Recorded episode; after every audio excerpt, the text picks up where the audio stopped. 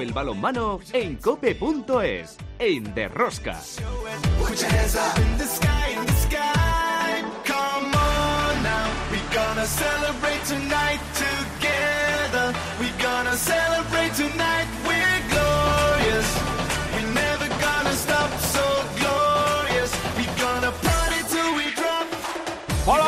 estamos aquí otra semana más con todos vosotros. ¿Qué tal estáis todos? Amantes del balonmano, seguidores de Rosca. En la Liga Sobal nos quedan dos jornadas y todavía quedan algunas cosas por decidir. Por abajo, tremendo. La cosa está que arde con Guadalajara, Cangas, Huesca, Naitasuna y sin fin. Parece que el Atlético Valladolid con su victoria se salva de la quema. En las competiciones europeas, Champions League, el Fútbol Club Barcelona se ha clasificado para la Final Four de Colonia a mediados de junio. En el bombo del sorteo de semifinales, que será mañana martes, en Colonia a las 12 de la mañana, recordemos que este programa lo grabamos el lunes, estarán Paris Saint-Germain, Magdeburgo y Kilche de Talan Dusebaev. De allí saldrá el rival de los azulgranas. Por otro lado, este fin de semana se disputa la Final Four de la European League. El balonmano granoller se verá las caras en semifinales ante el conjunto alemán del Göppingen y buscará su pase a la gran final. En la división de honor femenina se disputaron los segundos partidos de semifinales y ya sabemos que el Costa del Sol Málaga se ha plantado en la final y que, ojo, el Vera Vera forzó el tercer partido que lo perdía ante el balomano Elche. Por lo tanto, la final de División de Honor Femenina este año será entre Costa del Sol Málaga y el balomano Elche. Por cierto, Ambros Martín ya ha dado la primera lista de 35 jugadoras convocadas en junio para hacer un visionado y sacar conclusiones de cara al futuro. Como veis, otra semana más tenemos muchas cosas que contaros. Os recomiendo no os perdáis ni un solo minuto del programa. El balomano. ¡A tope con la cope! ¡Empezamos! Control de sonido, Javier de Frutos, en la producción del programa Belén Díaz de Arce, al frente de toda esta maravillosa y generosa familia apasionados del mundo del balonmano, Luis Malvar. En Cope Valladolid, Juan Carlos Amón. Hola, Juan Carlos. Hola, ¿qué tal? Muy buenas, con aire puro ya. Y tranquilidad, ¿no? Bueno, queda un, un punto tuyo o que no ganen los cuatro cangas, porque tenemos el averaje particular perdido con ellos por un gol, pero se ven las cosas de, de- de otra manera. Ya se puede empezar a planificar, creo, creo la temporada que viene, porque uno de los cuatro yo creo que Valladolid saca y los cuatro de los cuatro yo creo que cangas no. Bueno, y también en Cope Logroño, Chema Jodra, la Chema. ¿Qué tal? ¿Cómo estáis, hombre? Eh, me, me alegro por ti, ¿eh? Que, estés- que respires más tranquilo. Después de, sí, después de lo que nos hicisteis en Liga y en Copa, que no habéis tenido piedad, pues sí, sí, me alegro mucho de tener tu, tu solidaridad, querido hermano. Gracias, yo también te quiero. Bueno, y además el, el quinto puesto que lo está ahí acariciando el balonmano Logroño, aunque yo creo que ya la temporada la han cumplido, están en Europa, que era lo que querían, Sí. y por lo tanto, bueno, pues eh, a jugar, no te voy a decir relajadamente, pero a competir con tranquilidad, ¿no, Chema? No, yo, yo, yo ya os dije cuando hablamos después de lo de la Copa que este equipo, yo no sé si iba a seguir ganando, iba a perder o iba a empatar, pero que iba a competir hasta, hasta el último instante, lo tengo claro y lo está demostrando, ¿eh? De momento va ganando, el próximo yo que sé, pues igual lo puede perder o lo puede empatar, ¿no? Hmm. Pero, eh, o lo puede ganar, pero, pero que va a competir, eso tengo clarísimo. Bueno, pues nosotros de momento nos vamos a la primera tertulia. Si quieres conocer toda la actualidad del mundo del balonmano, descárgate de Rosca en cope.es.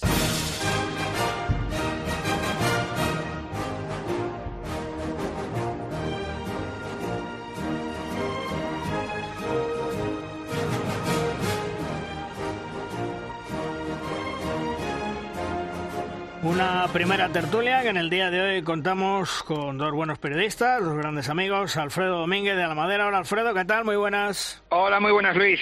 Y también Edu Agulló, nuestro periodista analista. Hola Edu, ¿qué tal? Muy buenas, Luis, ¿qué tal?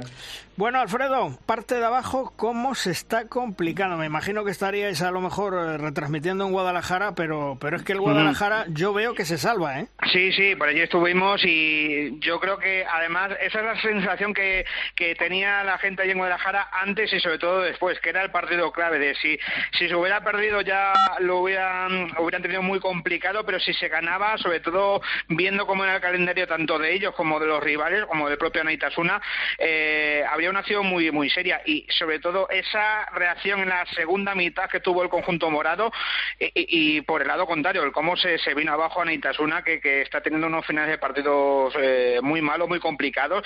Y yo creo que, que esas sensaciones, tanto para unos como para otros, puedan ser clave, porque yo creo que Guadalajara, que tiene que visitar a Cisne y recibir en la última jornada sin fin, eh, tiene un calendario yo creo que lo tiene en su mano y Anaitasuna, yo creo que como no reaccione el próximo sábado en casa, eh, se puede meter en un problema muy serio. Porque Edu, eh, dos puntos clave para la permanencia de Guadalajara, pero mm, yo vengo diciendo hace jornadas que cuidadito con Anaitasuna, que no sé qué le pasa, va muy bien en los partidos, pero cuando llega la recta final se desfondan, pierden las fuerzas y le puede costar muy caro.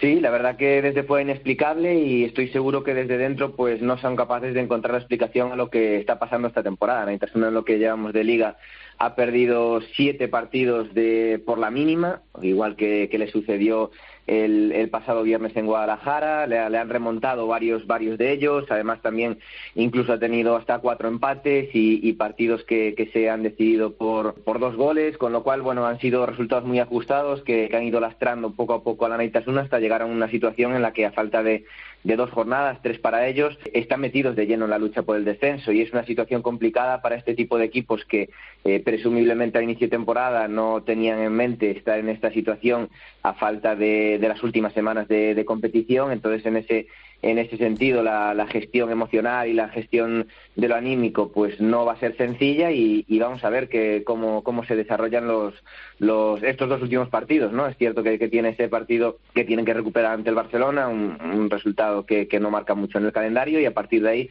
tendrá que jugar ante Logroño y Benidorm que son dos equipos que a priori no se juegan nada pero es cierto que sobre todo en el caso de Logroño estamos viendo que, que están acabando el, final de temporada a un nivel espectacular. Otro Alfredo que se desfonda es el Huesca. Se desfonda en el segundo tiempo. Mm, y te voy a decir no alerta roja, pero sí alerta amarilla, cuidadito, ¿eh?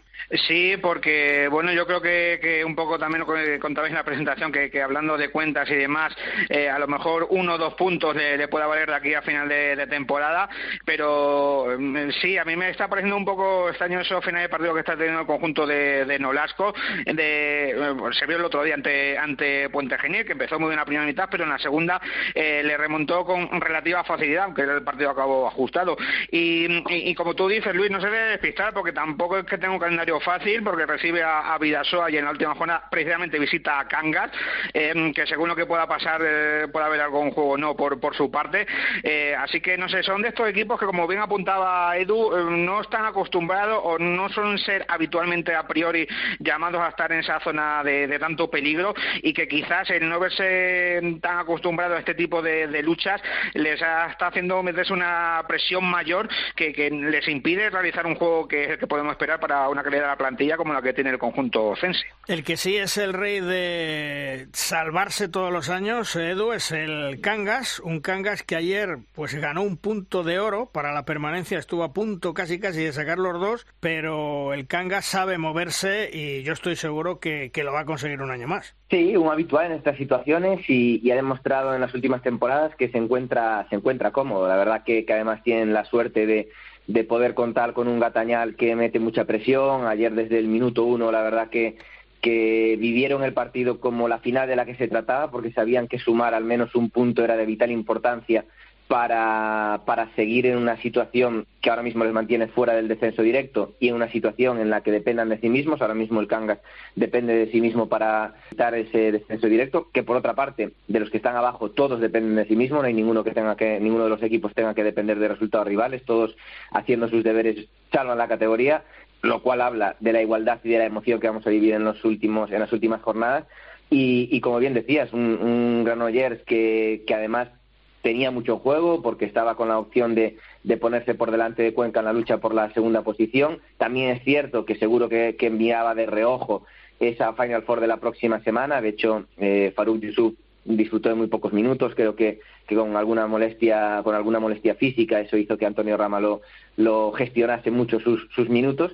Y, y, una más del Cangas, una más del Cangas que, que consigue sumar, que consigue meterse ahí en, esa lucha cuando eh, al inicio del partido se veía eh, caer a los puestos de descenso después de esa victoria de Guadalajara ante la Naitasuna y ahora pues con ganar a, Huesca saben que, que, van a salvar la, la categoría porque sumaría hasta los hasta los 21 puntos los triples empate con, con Sinfín y Guadalajara le benefician al, al Cangas y, y, con este enfrentamiento en la última jornada que va a ser espectacular entre Guadalajara y Sinfín pues se garantiza que, al menos uno de ellos no vaya a llegar a los 22 puntos.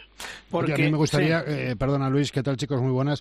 A mí me gustaría desde Valladolid, ya desde la tranquilidad que da la mm, salvación virtual, eh, quitarme el sombrero y hacerle una mención especial a un equipo del que prácticamente no se ha hablado en todo el año, y eso para ellos es bueno, como es Puente Genil. Ha hecho un auténtico temporadón el equipo andaluz. ¿eh? Sí, sí, totalmente, totalmente. Y además en, en, un, en un año donde, bueno, había esas dudas de, por dónde pudiera venir o no el, nivel del equipo, y ha estado siempre en esa zona media, como tú bien eh, apuntabas, Juan Carlos, en esa zona media donde parece que nadie estamos atentos, siempre estamos mirando a qué pasa por Europa por abajo, siempre se ha mantenido ahí en esas, entre puestos 7, 10, sin, sin peligro de meterse abajo, y mostrando un juego muy serio. Yo creo que el proyecto de Paco Buzo está bien asentado, de hecho, lo han renovado para, el próximo curso. Y, eso con la complicación de que cada año pierden piezas como le va a pasar este verano. Así que eh, es de chapó lo que hace el conjunto andaluz. Porque, Edu, el Valladolid le damos ya prácticamente por salvado, tiene pie y medio salvado, pero cuidadito con el sinfín el calendario que tiene. Sí, la verdad que, que con ese con ese último resultado en, en la pista de Valladolid, pues se ha complicado y todo indica que, se va a jugar la, permanencia en la última jornada en Guadalajara, con un Guadalajara que, como ha comentado Alfredo al, inicio del debate, que, llega en un muy buen momento de forma, los resultados lo, lo, están demostrando y lo están avalando en esta lucha por la, por la permanencia, y cuando un sinfín, con el empate que consiguió en el Gatañal, parecía que, que cogía mucho aire, que respiraba, la siguiente jornada por encima, o, luego sumaron dos puntos y, y, todo indicaba que con esos 20 puntos, eh, a poco que sumara, eh, iba a estar tranquilo, pero, pero ahora se, se les ha complicado. El, seguro que se estarán acordando muchísimo del partido que, que disputaron en Torlavega, un partido que tenían ganado en la segunda parte y que al final vieron cómo, cómo se le daba la vuelta el conjunto, el conjunto local, el equipo de, Alex Mozas, y ahora pues probablemente van a verse obligados a, tener que, sumar en, en, la última jornada ante el, ante el Guadalajara. La verdad que, que lo decía antes, que, el final de temporada va a ser súper emocionante en esa lucha por, el, por la permanencia y especialmente con esa tensión y, esa emoción que, que, para los que lo viven en primera persona es, es muy dura eh, va a ser espectacular ese partido final entre Guadalajara y Sintín. Porque eh, precisamente, Alfredo, lo que estaba comentando Edu, ese partido mm, yo no quisiera estar en Guadalajara, porque el Guadalajara ha ido hacia arriba, el Sinfín yo creo que la Copa del Rey no le ha venido nada bien, tampoco le vino nada bien a Cangas, pero bueno, ha remontado vuelo y, insisto, mm, cuidadito con ese partido en Guadalajara. Eh, sí, eh, va a ser clave. Yo, eh, yo creo que, va, a ser la clave de todo lo que pueda pasar. más allá de, bueno, sobre todo vamos a ver cómo llega Guadalajara, porque sí, estamos contando de que visita Cisne la próxima semana, aunque esté descendido va a ser un partido muy complicado, pero pero pueden llegar empatados a puntos y, con esas cabras de triples y cuádruples empates. ahí va a ser momento de vamos a ver quién gestiona más lo que es la tensión que el propio juego como tal, porque como bien estaba apuntando Edu que y tú también apuntabas, Luis, que quizás en esos momentos de finales de partido donde sin fin le está pasando un poco parecido como a Nitasuna, que eh, es bastante más irregular que sus rivales, eh, eso le pueda pesar en un partido donde pueda ser de, vida o muerte, sobre todo con un la B Santa María que se presupone bastante para ese partido. Así que eh, ese partido va a ser vital y, bueno, para los que estamos desde fuera, los que no somos ni de Guadalajara ni sin fin, va a ser un partido bonito de ver y con mucha tensión, vamos. Oye, Edu, y para la segunda plaza, porque estamos hablando de la parte de abajo, mm, ¿ves a Cuenca sólido en esas dos jornadas?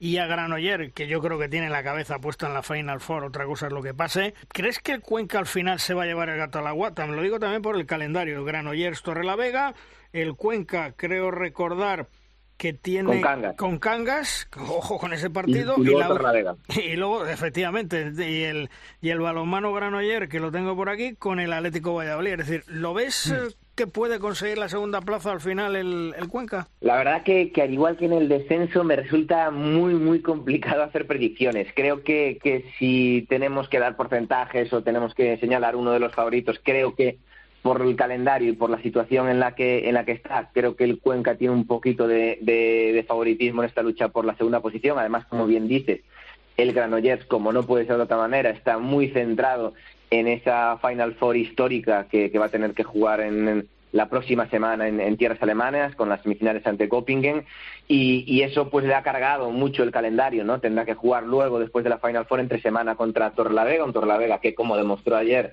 eh, va a dar guerra hasta el último segundo y va a intentar hacer cuanta mayor puntuación mejor y, culminar una temporada que para el conjunto cántabro es histórica. Y luego es cierto que lo normal es que en la última jornada eh, visite la pista de un Valladolid que ya, que ya pueda estar salvado. Pero bueno, Cuenca al final va a tener que recibir a un, equipo que está peleando por, por, la salvación como es el Cangas, un Cangas que además no va a llegar con el agua al cuello en el sentido de que va a saber que ganando el último partido en casa eh, le va a valer, con lo cual va a afrontar ese partido con la tranquilidad de tener una, una segunda bala y eso le puede hacer que puedan afrontar el partido sin nerviosismos, con tranquilidad y al final el Cangas es un equipo que en estas situaciones, como, como bien Luis lo ha comentado, es muy peligroso porque sabe eh, manejar muy bien este tipo de situaciones de final de temporada y luego recibirá a Torlavega. Calendarios muy similares, quizás por el hecho de que ahora mismo está por delante Cuenca y por la cuestión de que el Granollers tiene ahí esa, esa distracción de la Europa Handball League, un poco el favoritismo hay que dárselo a, a Cuenca. Pero igualmente, como sucede en la lucha por la permanencia, esta pelea por la segunda posición que te ahorra una ronda en la, en la, en la competición europea pues, pues va a estar hasta la última jornada apasionante. Bueno, pues vamos a ver qué nos depara de momento la próxima jornada, jornada vigésimo novena, que ya van todos menos un partido con calendario único, es decir, todos sábado seis y media, menos el Granoller Torre la Vega, que se aplaza por esa Final Four de la European League al próximo miércoles 31 de mayo. Alfredo, gracias, hasta otro día, un abrazo. Un abrazo, compañeros. Y también a ti, Edu, gracias por estar con nosotros, un abrazo, nos escuchamos otro día. Un abrazo, Luis.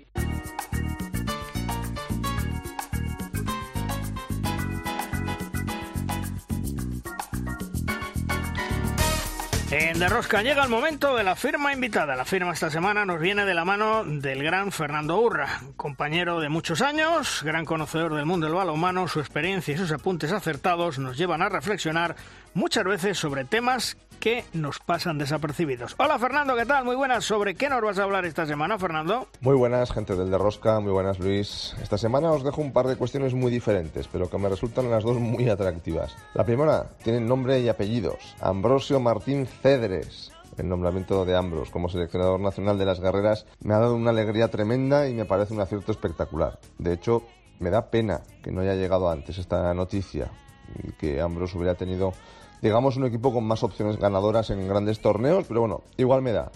Tenía muchas ganas de ver a Ambros con la selección. Lo conozco hace muchísimo tiempo, desde que llegó a Pamplona, todavía en el siglo XX, con sus inseparables Oscar Mainer, al que recordamos tanto, y, Alberto Martín, desde aquel Cadagua Galdar, eh, y llegaron a Pamplona para ser campeones de casi todo. Ganaron ligas, ganaron Champions, con ese Portland ahora desaparecido. Como jugador, la verdad es que fue un gusto verle en el extremo izquierdo y sobre todo más gusto el conocerle, cuando todavía era un chaval, ventañero, treintañero. Con el paso del tiempo, la verdad es que ya, bueno, tuve la ocasión de conocerlo de otra manera, de tratarle de otro, de otro modo, cuando llegó como entrenador al Ichaco. Ya era más, bueno, tenía más edad, otras responsabilidades, y la verdad es que descubrí desde dentro, además, a un entrenador super top, que consiguió cosas increíbles con aquel Ichaco también desaparecido. Recordemos campeón de Copa de HF y que además de ser campeón de la Copa de HF fue finalista de la Champions. En fin, la es que hace tiempo que no tengo contacto con él, fluido, pero me ha alegrado muchísimo, insisto, de haberle visto triunfar de la manera que lo ha hecho en Gior, todo un tótem de la Champions, y ser una referencia absoluta en el balonmano internacional, no femenino, balonmano internacional.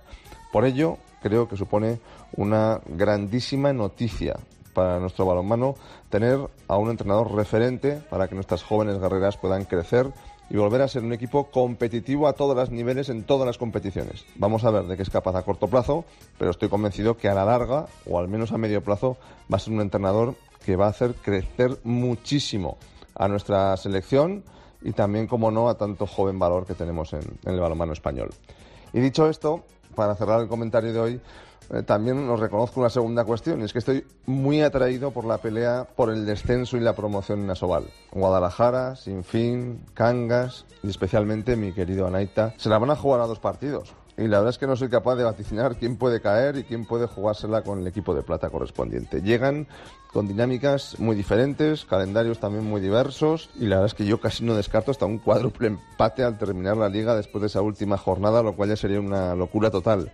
Tengo claro, eso sí, que las calculadoras van a ser importantes, que los golaverajes van a echar humo y ya no te digo nada de ese último partido Guadalajara sin fin. En fin, que no tengo dudas, que mi corazón va con la Naita y con el gran Quique Domínguez a tope, pero también tengo muy claro que lo van a tener que sudar hasta el último partido y también que lo mejor de este final tan sufrido, especialmente para esas aficiones de, estas cuatro, de estos cuatro equipos, pues nos va a dejar seguro momentos de, de gran emoción y eso es bueno también para la competición, para la Liga Sobal. Pronto conoceremos esa resolución. Hasta entonces, hasta pronto, gente del de Rosca.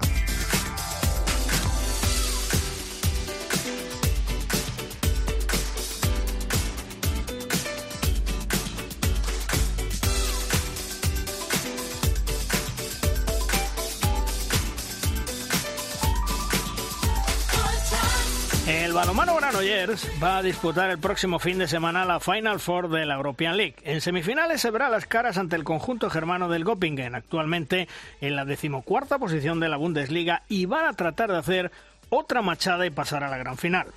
Antonio Rama, su entrenador, me imagino que ya con la cabeza puesta en esa gran oportunidad que llega justo 47 años después que el Granoller lograra su primer título continental, la famosa Recopa de Europa.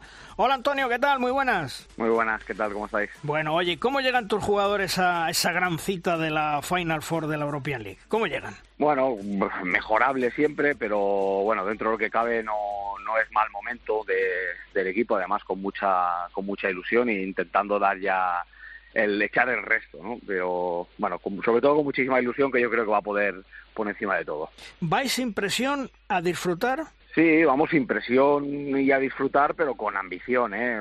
Nosotros ya, ya que hemos llegado aquí, ya que nos lo hemos ganado, sería absurdo ir a, a ver qué pasa, ¿no? Entonces, pues bueno, sabiendo de la dificultad y, y, sí que sin ningún tipo de presión porque nadie nos la va a poner, pero nosotros vamos a querer luchar cada partido y si no lo ganamos nos vamos a enfadar, vamos.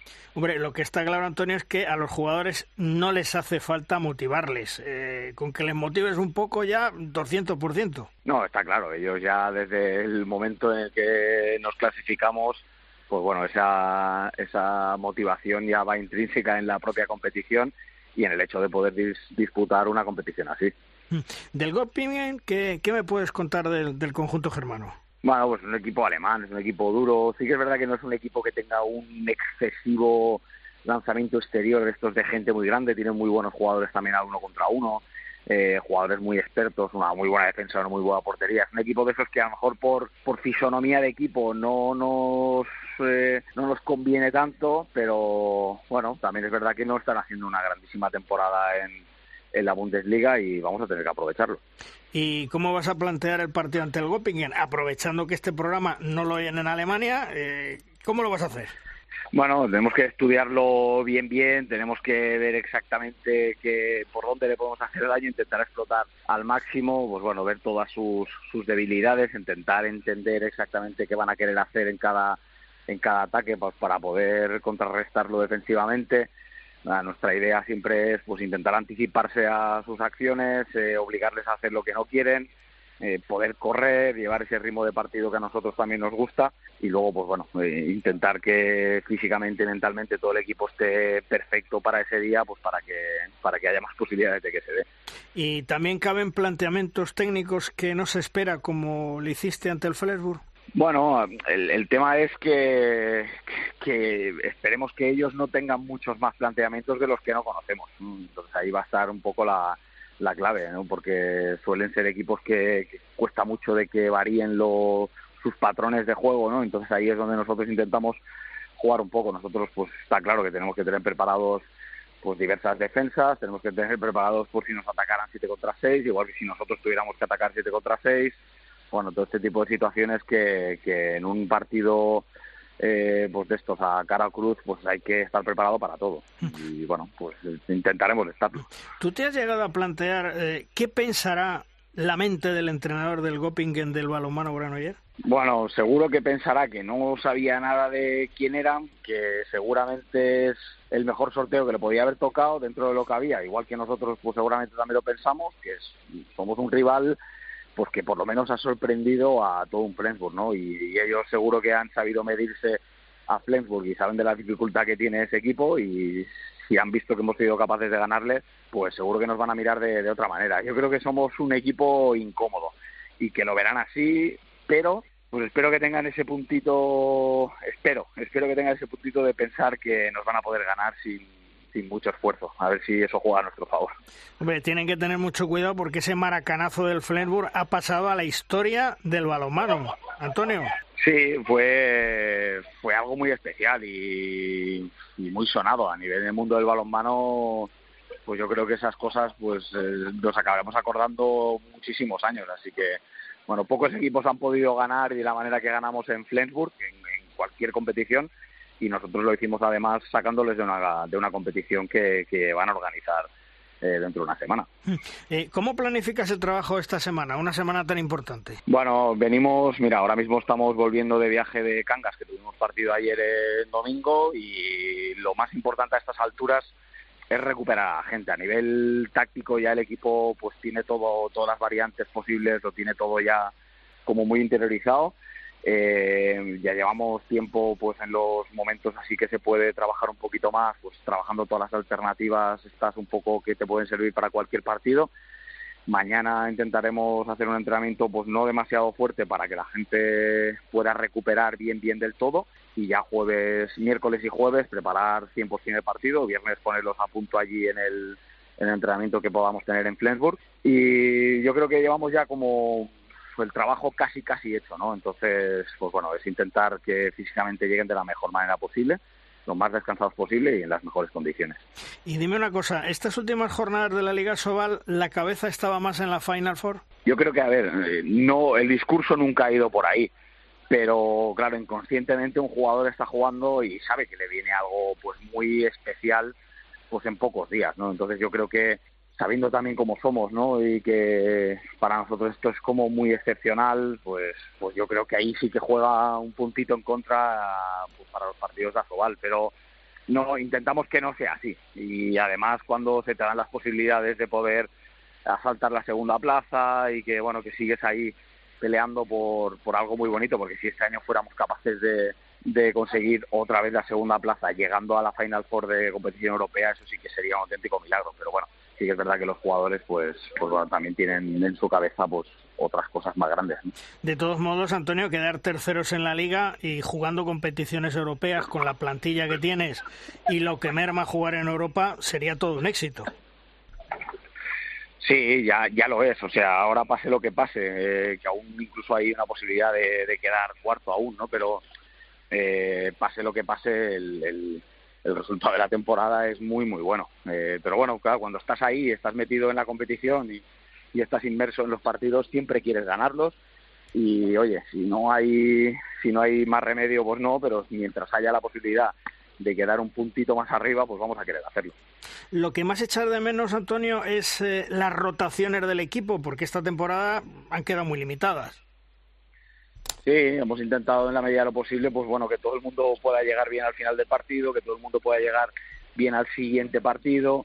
Lo hemos sufrido mucho, sobre todo en la segunda vuelta, que, que la segunda vuelta fue doble partido desde el inicio.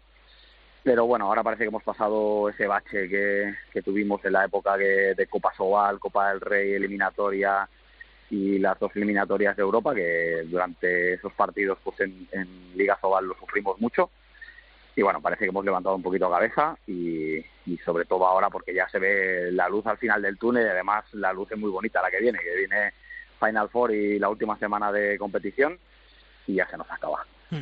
Vuestra presencia en la Final Four, amén del Barcelona en la Champions League, ¿da medida exacta de lo que es la actualidad del balonmano español o es una excepción? Bueno, a ver, yo creo que el papel de, de los equipos eh, españoles este año en la European League ha sido muy bueno también. O sea, Benidorm no se ha metido más, pero, pero sí que hizo una fase de grupos pues muy digna con, con un grupo muy complicado.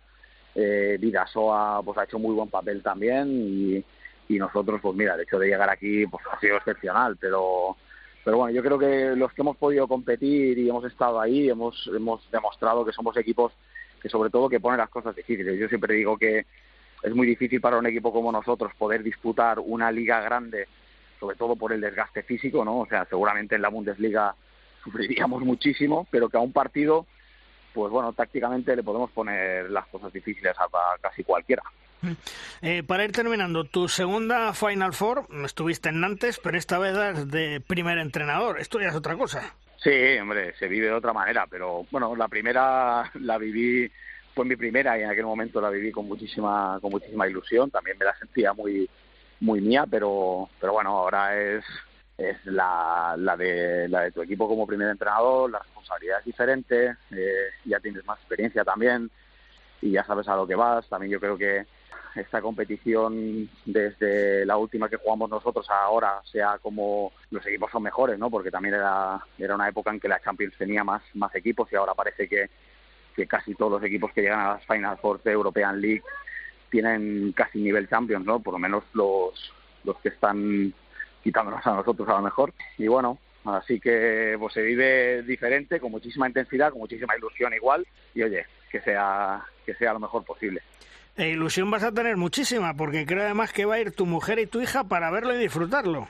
Sí, eso era una de las cosas que yo, bueno, cuando jugamos la primera no era padre aún y, y mi mujer no pudo venir por temas de trabajo y en esta, pues sí, en esta va a estar va a estar María, va a estar Eva y van a, van a poder disfrutarlo conmigo y también es una cosa que, que hace mucha ilusión, ¿no? Eh, ya desde el momento que ganamos en Flensburg ya lo tenía muy claro y se sacaron ya las entradas, así que eh, el fin de semana que viene estarán conmigo.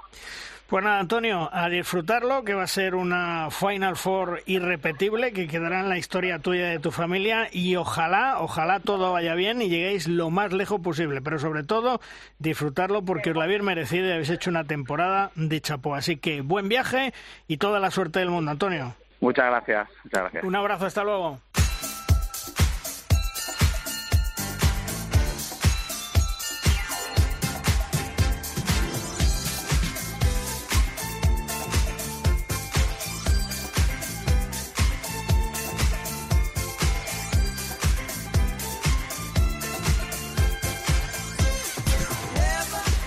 El balomano Cangas afronta su recta final de la Liga Sobal para intentar mantener la categoría.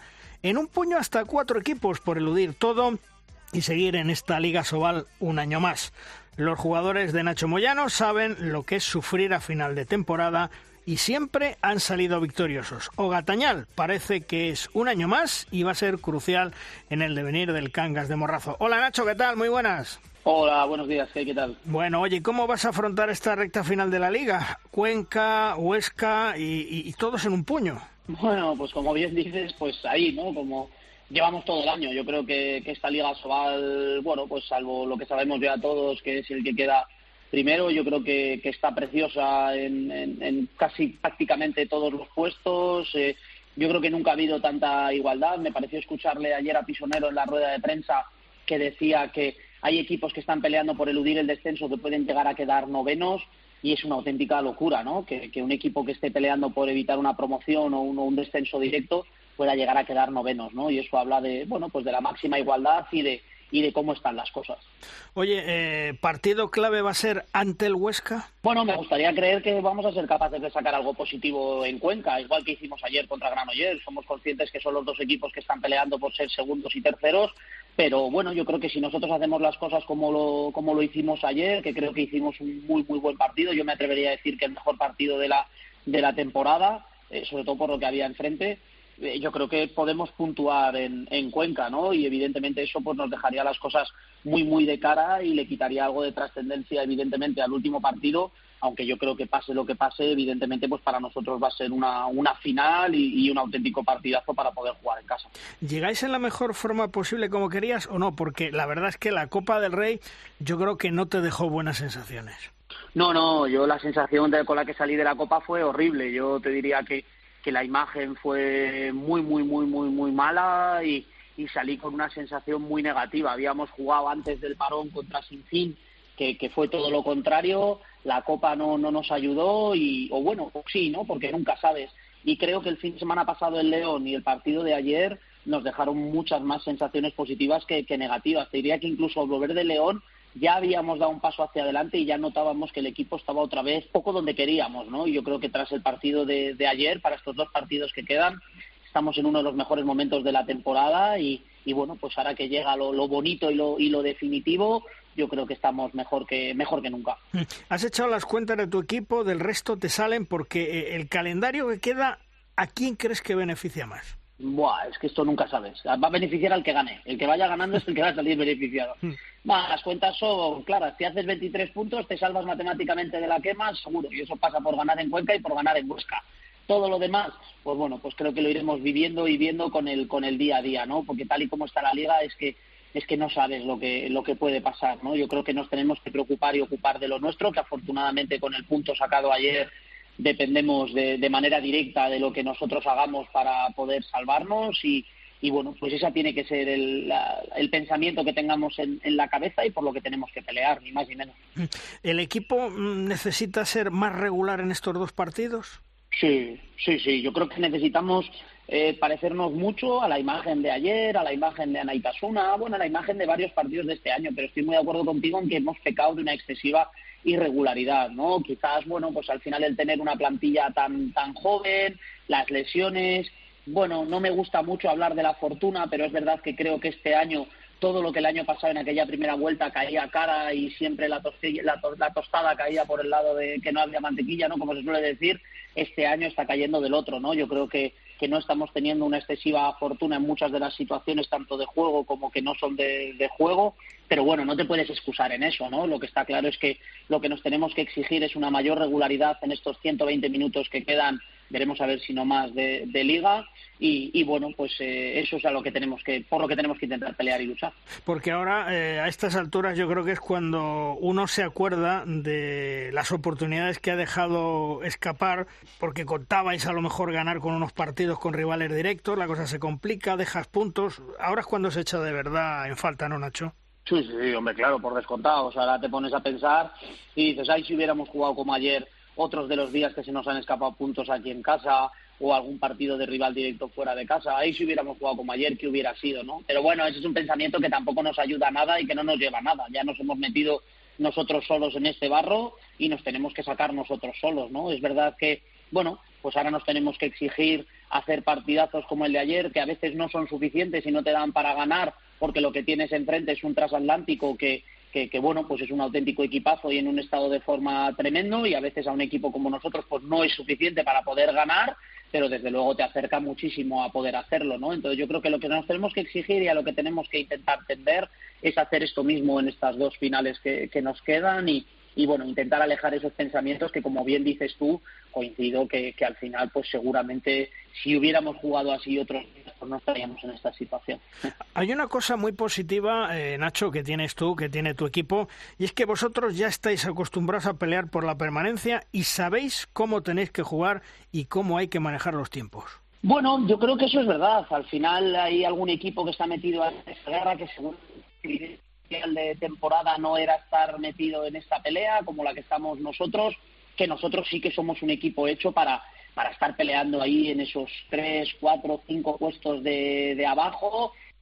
esa es la idea, ¿no? Y yo creo que, que al final es, es bueno porque yo creo que el, que, el equipo, como bien dices, está preparado y diseñado para esto que nos está pasando y para esta situación en la que estamos y quizás hay algún equipo ahí metido que igual no está tan acostumbrado y no está tan preparado para eso, ¿no? Y lo hablaba con, con, con Garabaya el otro día y joder, me decía Rubén, es que esta situación es que es jodida, jodida. Y al final, si un tío como Rubén, con la experiencia que tiene él, con todo lo que ha vivido en el mundo del balonmano, que es campeón del mundo, que es campeón de prácticamente todo, te habla de que estar peleando por el descenso y estar metido ahí en esa pelea, al final, pues bueno, pues es una situación complicada y que, y que evidentemente no es plato de buen gusto para nadie, pues sí que es verdad que se lleva mejor cuando, cuando estás acostumbrado y sobre todo todo el entorno y todo el club sabe qué es lo que hay y, bueno, pues lejos de criticarte o de echar más eh, leña encima, es todo lo contrario, ¿no? No hacen más que animarte, más que ayudar al equipo y más que sumar. porque además tenéis otro plus, que es el público que una vez más va a ser determinante. Ayer 2.000 espectadores en Ogataña. Nah, es una auténtica pasada. Yo creo que desde que yo he llegado aquí eh, esto ha ido en aumento, la comunión equipo y, grada es es eh, 100% eh, idílica, te diría, es tremendo lo que es vivir un partido aquí y, bueno, pues tenemos toda la suerte del mundo. Yo te diría que, que Asobal no puede perder un club como Cangas porque bueno, tenemos nuestros problemas, tenemos nuestros déficits, tenemos nuestras cosas negativas como tienen todos los clubes, pero no puedes perder en Asobal a un club como Cangas con la afición que tiene, todo un pueblo volcado, todo un pabellón eh, animando y apretando y aquí lo que se vive cuando vienes a jugar aquí es una auténtica pasada, porque tampoco es un público que sea muy agresivo con el rival, aprieta porque tiene que apretar, pero no ves nunca una falta de respeto, no ves nunca un mal gesto hacia los rivales, bueno, yo qué quieres que te diga, que al final es mi público, mi gente y solo te puedo decir cosas positivas, ¿no? Pero hablas con todo el mundo que, que hablas, eh, te lo dice, ¿no? Que al final, eh, bueno, pues venir a jugar aquí es una auténtica gozada y es que es una realidad. Yo creo que lo que vivimos aquí cada partido de casa es digno de admiración. Sí, porque la forma de vivir el balonmano en Cangas es muy especial y realmente no existe otra. No, aquí en Galicia te diría que concretamente la zona de Pontevedra, esto, la de aquí, Vigo, Pontevedra, Morrazo, bueno, ya de por sí es especial, ¿no? El cómo viven el balonmano aquí, la cantidad de clubes y de niños y niñas que hay jugando al balonmano aquí en la zona es una auténtica pasada. Pero cómo se vive aquí en el pueblo, yo te diría que hay muy poquitos sitios en los que se pueda vivir algo así, ¿no? Es religión prácticamente. Aquí la gente mayor sabe que tiene que ir a misa y tiene que ir a ver al Cangas y son dos citas obligadas que tienen anotadas allí en el, en el fin de semana, ¿no? Y ahora además pues bueno, hemos sido capaces de conectar mucho con la gente joven, hay muchísima gente joven, eh, muchos pequeños que vienen aquí a animar y apoyar al equipo, hay cantidades, cantidad de imágenes y de fotos de, niños pequeños con el tambor, animando, apretando y, bueno, pues para nosotros es un orgullo desde luego que, que vengan a ayudarnos como, como lo hacen aquí, ¿no? Es verdad que también te, te ejerce una cierta responsabilidad porque sabes que tienes una responsabilidad para con ellos el decir, joder, tengo que responder a esta gente con todo lo que nos dan yo no puedo ser menos y tengo que estar a la altura de lo que ellos nos dan, ¿no? Y muchas veces eso te, también te, te, genera un poquillo de como de, excesiva responsabilidad que, que, bueno, pues a veces es es difícil de llevar, ¿no? Pero cuando vives partidos como lo que se vivió aquí ayer, pues es que es impresionante, es impresionante. Oye, y por cierto, hablando de, de ayer, hace unos minutos también hemos hablado con tu compañero, con Antonio Rama. ¿Cómo ves al Granoller de cara a esa Final Four de la European League ante el, ante el Goping? Porque yo me imagino, sí, ayer jugaron contra vosotros, eh, están teniendo unos resultados no muy buenos los últimos partidos. Eh, como jugador tienen que tener eh, en la mente la cita de la Final Four, que es una cosa irrepetible para muchos de ellos. Pero tú cómo ves al, al equipo de cara a ese partido con el Gopingen? Pues yo lo primero es que si ayer lo tenían en mente son unos ultra profesionales porque desde luego no se les notó en ningún momento que tenían aquello en mente y que se pregunten a, a Antonio García que ayer parecía que volvía a ser juvenil otra otra vez. Hmm. Eh, bueno, yo creo que, que, evidentemente ya su temporada es para ponerla en un, en un altar, ¿no? Yo creo que lo que ha hecho Antonio y lo que ha hecho ese equipo es eh, digno de, de, admiración, digno de aplauso. Yo creo que está colocando a la Liga Sobal donde yo creo que a todos nos gusta nos gusta verla y bueno, pues me gustaría creer que van a ser capaces de hacer otra gesta como la del día de, de ¿no? Es verdad que quizás ese pensamiento pues, seguramente podemos hacer lo mismo porque es un equipo que va peor clasificado. Bueno, yo creo que ellos son conscientes de como la, la todo lo que tienen y que van a hacer es a ganar y eso les convierte en un rival todavía muchísimo más peligroso, ¿no? Yo creo que están en un estado tremendo, es un equipazo y que seguro, seguro que van a dar el do de pecho y que van a dejar el pabellón altísimo.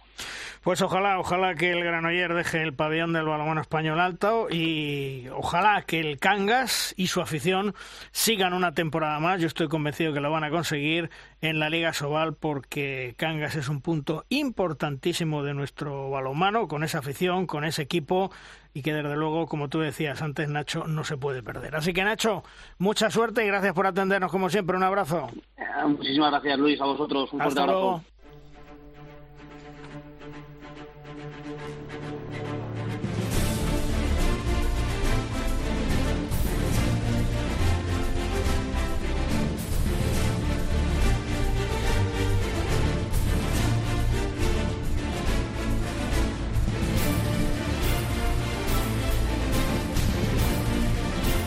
Llega en derrosca nuestro tiempo de debate.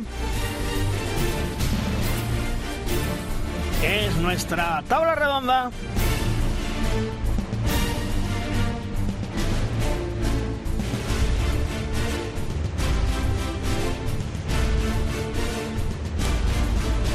Una tabla redonda que en el día de hoy contamos con Paula San Esteban de Pasión Balomano. Hola Paula, ¿qué tal? Muy buenas.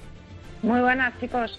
Bueno, eh, ¿qué te parece la liga? ¿Qué te parece cómo está? Interesante, ¿no? Lo siguiente, sobre todo por la parte de abajo, hay alguno que se ha metido en un pequeño lío como es el balomano sin Yo creo que telita, telita, la que se está jugando en estas dos últimas jornadas. Recordemos que esta semana tiene al Barça y luego tiene al Guadalajara, que también está metido en sus problemas. Eh, tanto el Cangas como el Anaita, mm, telita eh, esos cuatro equipitos de la que pueden liar en las dos jornadas que quedan.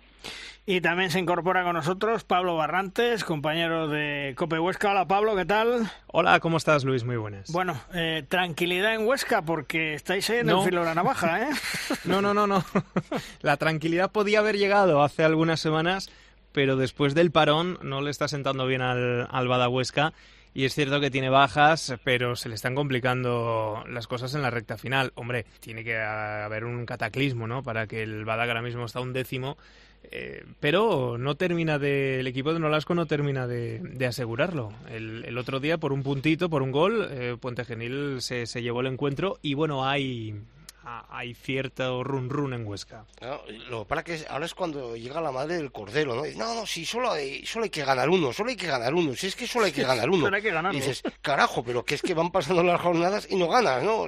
hablo, hablo en líneas generales, ¿no? Y dices, no, está ahí, ya con un punto más, con dos puntos te vale, pero, pero claro, hay, que ganarlo. Oye, lo siguiente para Huesca es Vidasoa, ¿eh? es que en casa. Oye, eh, ¿qué explicación tiene ese desfondamiento en el segundo tiempo? ¿Tiene lógica? Pues, pues es, lo que se están preguntando ellos mismos. Porque Es verdad que la baja de Iván Montoya se está notando mucho. ¿eh? Se ha juntado eh, su, su, grave lesión, su operación, con también el fichaje de mm, Granollers, ¿no? la, la temporada que viene. Eh, es una baja muy, muy, muy sensible pero lo cierto es que después de este parón, que eso es otra reflexión, ¿no? Eh, se habla del fútbol, de estos parones eh, de selección eh, que quitan el rollo y, son de cara al aficionado, esto también que ha pasado este año en Nasoval, es rarísimo, ¿no? Estos dos parones de... selección y Copa del Rey, ¿no?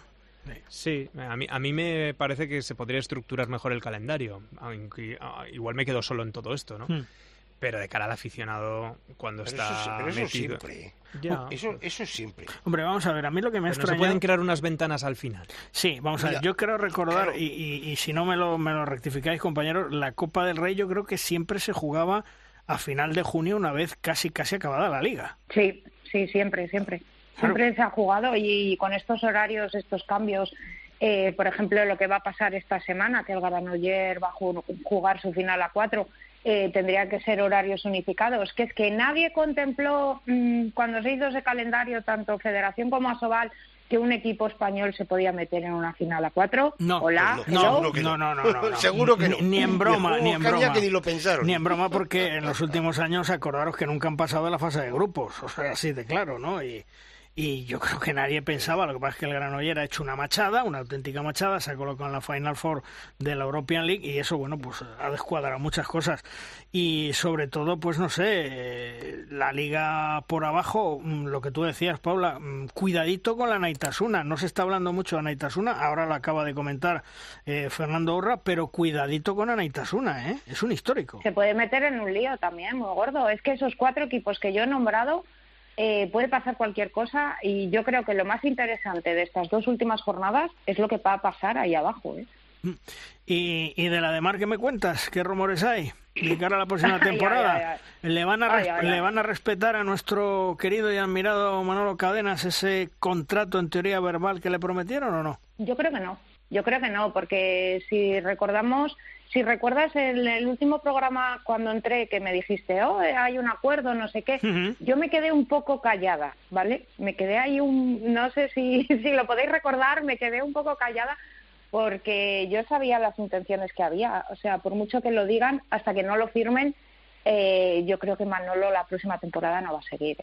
Es mi percepción de lo que me ha llegado. Hombre, yo creo que... Pero por la directiva, ¿eh? Por la directiva. Hombre, yo lo que sí creo es que Manolo no afectaría ni mucho menos quedarse ahí en el departamento técnico sin hacer nada. Lo que pasa es que, claro, yo no sé si a Manolo le apetecería mm, tener que viajar o tener que salir de España para volver a entrenar. Mm, yo creo que eso no le interesa, pero yo creo que como llevar todo todo el onigrama de la de Mar, mm, yo tampoco lo veo como, como una derrota, ¿eh? ni muchísimo menos. Sí, pero él es hombre de estar en el banquillo, es hombre de entrenar. es hombre de estar en el banquillo, pero si vemos los últimos partidos, eh, a Manolo se le está yendo muchísimo la pinza, ¿eh? porque lo de la Copa del Rey, hola, hello, sabiendo que no tienes un segundo, eh, liarla como la liaste en una final que sabes que mm, por mucho que pelees eh, te vas a dar con gigantes como era el Barça, eh, hay que mantener un poco la compostura y yo sé que él está desquiciado, pero no, no por esto, sino por las promesas no cumplidas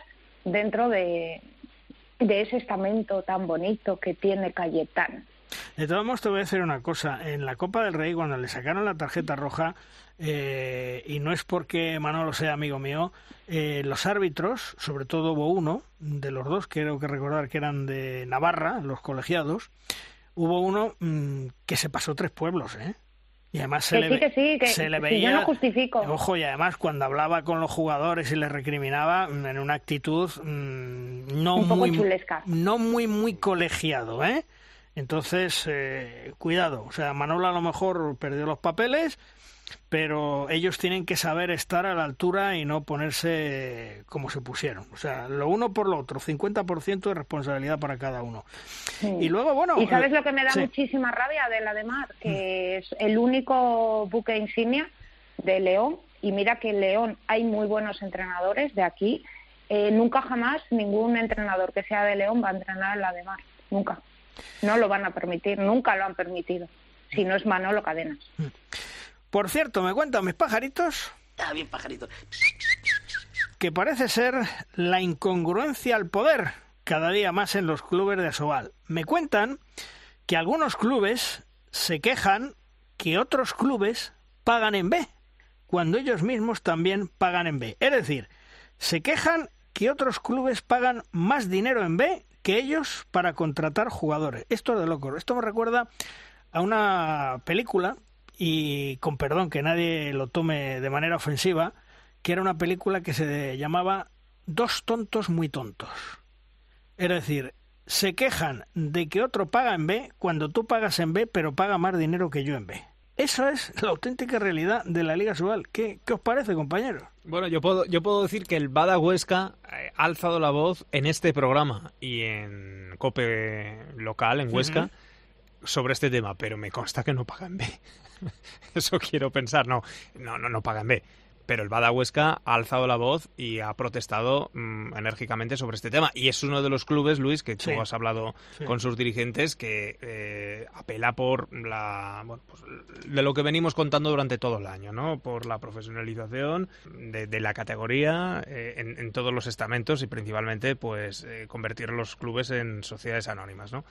no creo que sea el Bada, por lo tanto, en, en, tus pajaritos. Yo lo que sí te puedo decir es que también me dicen mis pajaritos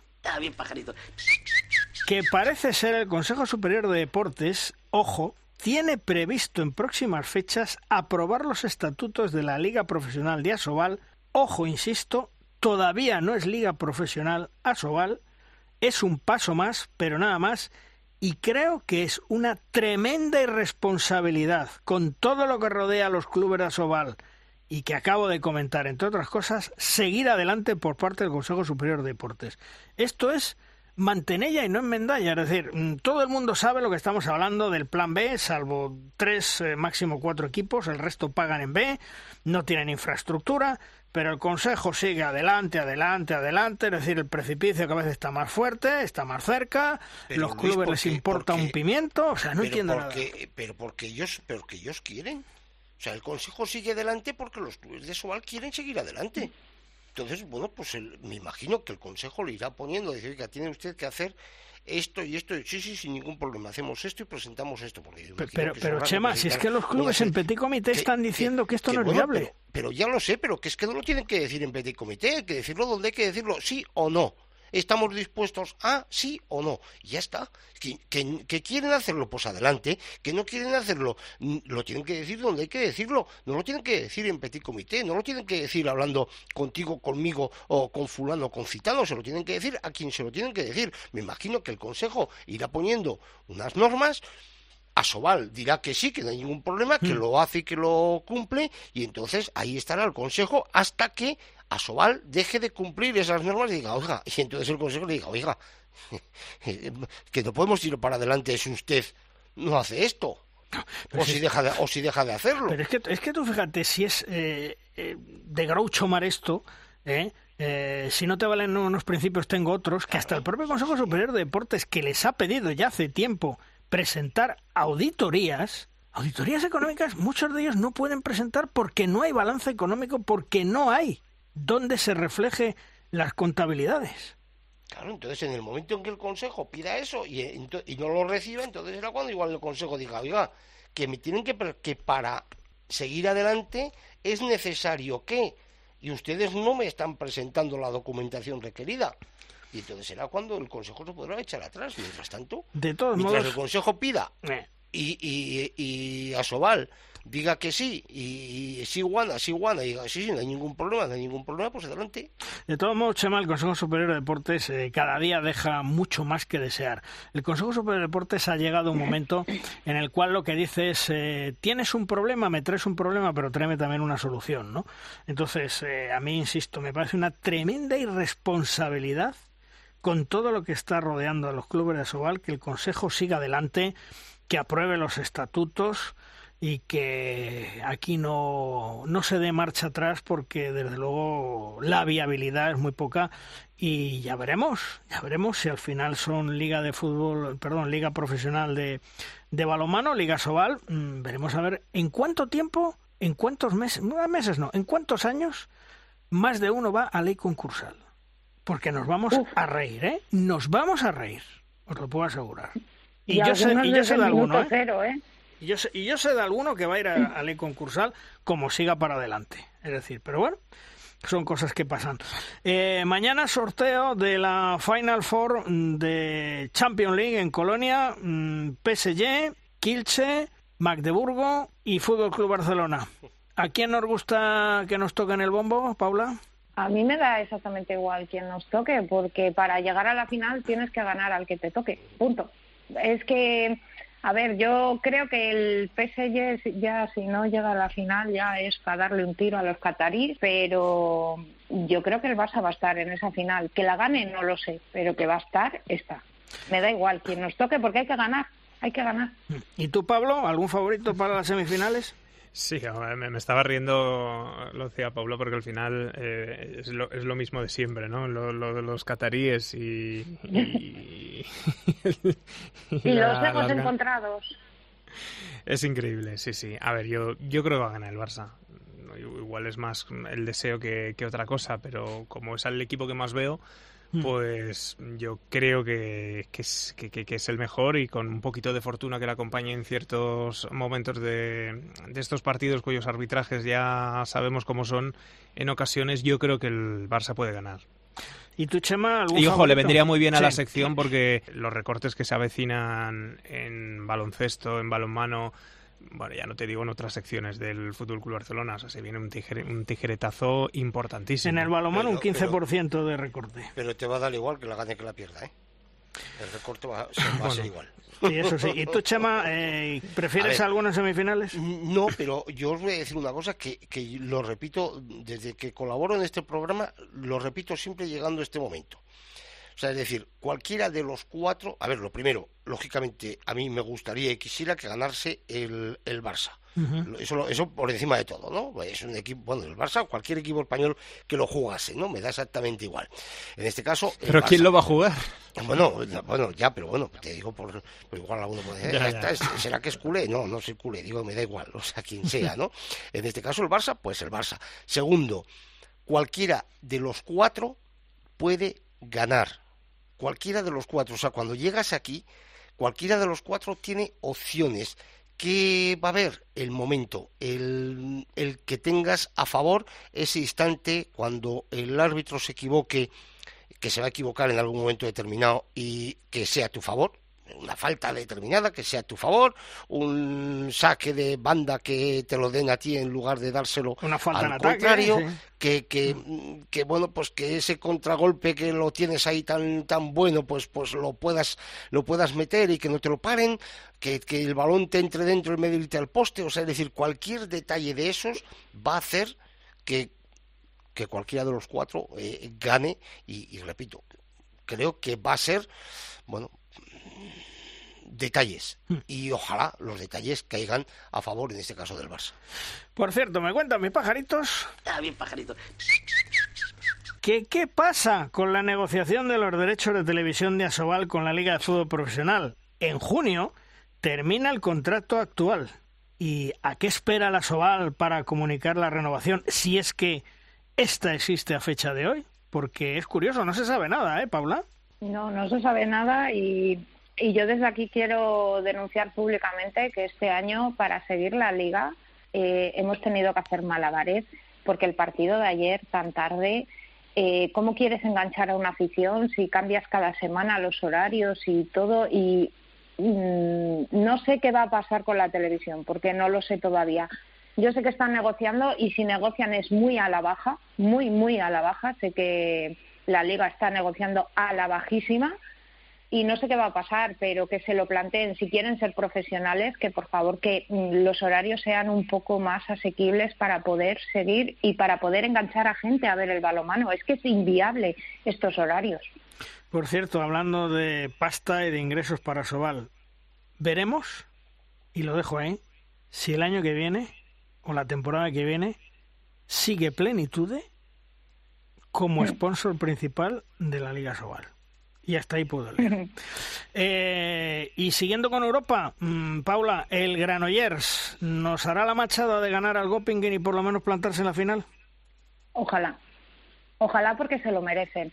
O sea, eh, si el Granollers sale con la camiseta como Granollers, o sea, entenderme, Mm. cuando Granollers se mete en su papel es imparable, es brutal lo que está haciendo. Eh, a mí me da exactamente, ojalá, ojalá que lo gane, que llegue a la final, pero hasta donde ha llegado, para mí es un orgullo decir mm, que me encanta el Granollers. Es o sea, con todo lo que ha pasado esta temporada. No, no, no, eh, que cualquier equipo que no sea el Barça llegue ahí, cualquier equipo español me refiero, ¿eh? que no sea el Barça llegue ahí, es para quitarse el sombrero. Y creo que en algún momento yo, yo os he comentado, digo, que es que, es que el Granollers no tiene absolutamente nada que perder. Es que cualquier cosa que le pase al Granollers es ganar. O sea, cualquier cosa que le pase, ir ahí, competir y perder de uno es ganar. Ganar de uno es, es ganar. Cualquier cosa para Granollers es ganar. Y eso que le da cierta tranquilidad. Hay algún equipo que va acongojado porque necesita ir, necesita ganar, necesita imperiosa- imperiosamente tener la victoria. En cambio, Granollers no. Granollers ya es campeón, ya ha ganado, estando ahí. ¿Y tú, Pablo, eh, lo ves Sí, igual o sí. no? Sí, es un orgullo para eh, nuestro balonmano tener a un equipo allí, ¿no? Y el, el Granollers, pues, es- aunque nos haya quitado a Montoya, ¿eh? Eh, que- pero bueno, pero bueno, eh, sí, le, le deseamos lo mejor desde, desde Huesca, por supuesto, al Granollers y, y nos levanta un poquito la moral, ¿no? Ver ahí a, a otro equipo que no sea el Barça triunfar en Europa. Fijaros, no sé por qué, pero yo estoy convencido que se van a plantar en la final. Que le han cogido la medida a los equipos alemanes, porque ya lo pasó muy mal el Flensburg en Granoller y, el marcaranazo que le dio ya en la vuelta en Flensburg. Mm, El Göppingen yo creo que era el mejor rival que le podía tocar a Granoller y yo creo que nos van a dar la alegría de plantarse en la final. Otra historia será la final, pero evidentemente convencidito tengo el pálpito que Granoller va a estar en esa final de la European League. Ojalá no me equivoque. Y por último, por ahí terminando, mm, gran fichaje el de Ambros Martín para la selección española femenina. Paula. A mí es que no me ha sorprendido porque yo lo sé desde hace tiempo. Es que como Pablito no pudo la semana pasada, yo te, yo te lo traía para explicarte todo.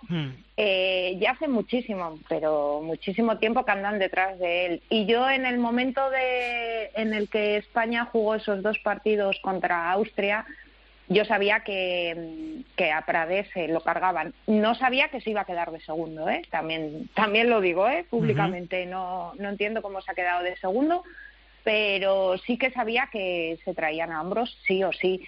Yo sé que desde, desde eh, la candidatura mm, ha habido muchísimas conversaciones desde que el señor presidente de la Federación Española era, eh, salió como presidente no por él, sino por, por quien le dio su candidatura, recordemos, Félix Brocate, ya había contacto con Ambros. Es que yo eso siempre lo he sabido y ahora pues los astros se alinearon para que Ambros pudiera venir a España porque Pablo mm, es un gran entrenador, pero cuidadito, lo que le decía yo el otro día a Ambros cuando hablábamos con él, mm, a ver qué mimbres puedes contar para hacer un gran cesto. Sí, sí, es un buen, la verdad que el balomano femenino lo, lo controlo menos, pero a través del podcast eh, todas las semanas, pues por lo menos nos vamos enterando de, cositas. Paula, te pido disculpas eh, por lo de la semana pasada. No, no, no, no, no, que no pasa nada. No pasa ah, sé nada. que te he estropeado la exclusiva una semana. Sí, sí, pero se lo has tirado. No, pasa nada, también tenía, también tenía otra, también tenía otra, que era que Pues Cristina Cabeza se iba para el Guardés. Pero no pasa nada, Pablo. No pasa nada. Nada, nada, nada. Mientras se digan las cosas, eh, aquí estamos a la última, a la última. No, bueno, pues eh, tiene un reto, ¿no? Tiene un, un reto por delante y, bueno, pues ojalá por, por, por el éxito de todos, ¿no? Le, le salga bien. Ojalá, ojalá. Hombre, yo Y creo que... ojalá que le dejen hacer su trabajo. Ojalá. Hombre, yo te digo una Es lo cosa. único que digo. De momento ya ha convocado 35 jugadoras para visionar y el éxito, fíjate lo que te digo, puede estar en copiar un poco al gran Jordi Rivera, hacer esa mezcolanza de veteranas y jovencitas. Sí. ¿Eh? Sí, sí, es que hay que dar relevo ya. Tiene el ejemplo, jugadoras tiene el ejemplo que a seguir, sabemos... claro. No, no, pero es que hay jugadoras que sabemos que deberían de estar en la selección Ujú. y no están, pues por disputas, por egos encontrados en la federación y yo espero que eso ya se acabe. O a, lo, Eso me- se acabe o a ya. lo mejor por pasar factura de lo que pasó en el vestuario en Tokio en los Juegos Olímpicos, por ejemplo. Por ejemplo. Por ejemplo. ¿Eh? Porque yo, por ejemplo, todavía no entiendo por qué Silvia Arderius no está convocada de continuo. Por ejemplo. y alguna y alguna que otra más. Bueno, pues Pero eh, luego te rescata y dices, no, es que estaba lesionada. Mm, Yo tengo mis dudas de que en el partido anterior estuviera lesionada. El caso, el caso es que comienza una temporada nueva, que Ambrose es un gran entrenador, que seguro que va a sacar el 100% de rendimiento a todas las jugadoras y que va a hacer posiblemente esa mezcolanza entre veteranas y jóvenes para intentar sacar el mayor rendimiento y sobre todo lo más importante, que en el Mundial España se coloque en esos cuartos de final que nos darían plaza para luchar en los Perolímpicos porque la gran cita de París, el balonmano femenino español, no se lo debería perder. Ojalá se consiga. Bueno, Paula, hasta otro día. Gracias, un beso. Un beso, chicos. Y también para ti, Pablo, un fuerte abrazo. Hasta otro día. Un, un abrazo a todos.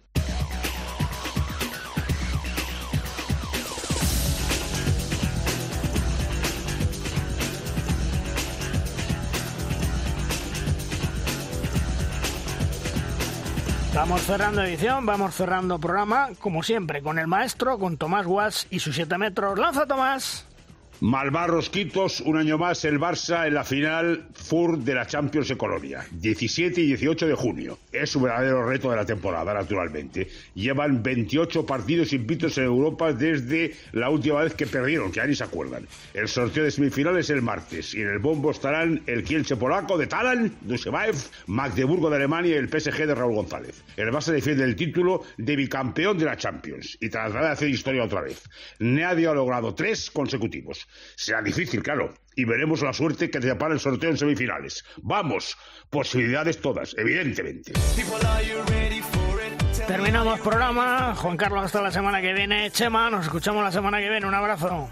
Un abrazo hasta la semana. Y ya sabéis, todos vosotros estaremos pendientes de la recta final de la Liga Sobal, por supuesto de la final con esos dos partidos que se disputan esta semana de la División de Honor Femenina y de la Gran Final Four de la European League con nuestro representante el Granoller. Y mañana martes, porque insisto, grabamos hoy lunes y estaremos muy pendientes del sorteo 12 de la mañana en Colonia de la Final Four de la Champions League. Nos escuchamos dentro de siete días. ¡Adiós!